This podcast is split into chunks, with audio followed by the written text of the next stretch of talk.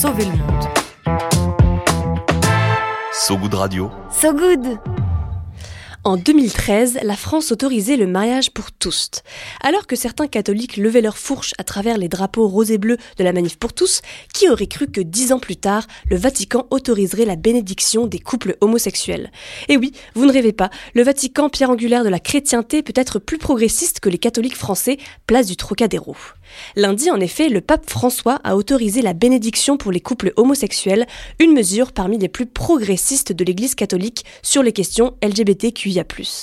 Pour ceux qui ne connaissent pas, la bénédiction c'est un moyen de recevoir la bienveillance de Dieu et de s'en rapprocher, un aspect central dans la vie des chrétiennes et chrétiens.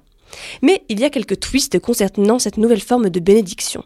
Elle est différente du sacrement du mariage, qui lui reste réservé au couple composé d'une femme et d'un homme. La grande différence, c'est qu'il n'y a pas de rite dans la bénédiction, là où le sacrement du mariage participe au cheminement liturgique du bon chrétien. C'est pourquoi la bénédiction que vient, d'accorder le pape François au couple homosexuel ne pourra être réalisée dans une quelconque situation qui aurait un lien avec le mariage. Par exemple, cela ne pourra se faire lors d'une messe, qui est un moment liturgique.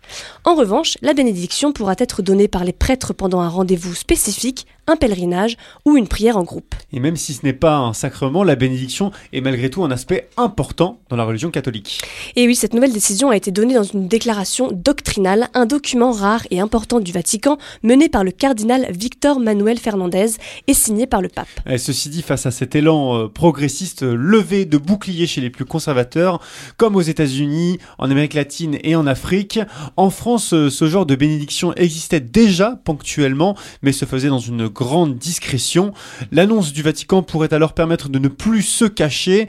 Le pape François rompt ainsi avec ses prédécesseurs qui, eux, condamnaient les personnes homosexuelles et leurs relations. Depuis quelques années, l'Église catholique semble s'ouvrir, même si cela se fait à petits pas. Par exemple, l'Église catholique allemande est très progressiste. Elle voudrait pouvoir marier les personnes homosexuelles, que les femmes soient prêtres et que les prêtres puissent se marier.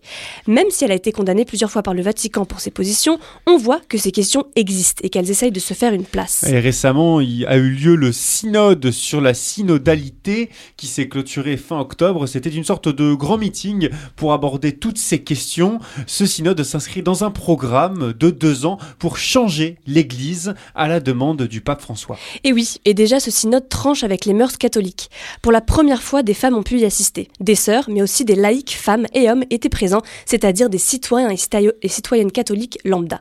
Bon, à l'issue de ce synode, la majorité de l'Assemblée était contre l'insertion des femmes dans l'Église, comme le fait d'ordonner des femmes ou encore la fin du célibat des prêtres. Mais les décisions seront vraiment prises en octobre 2024.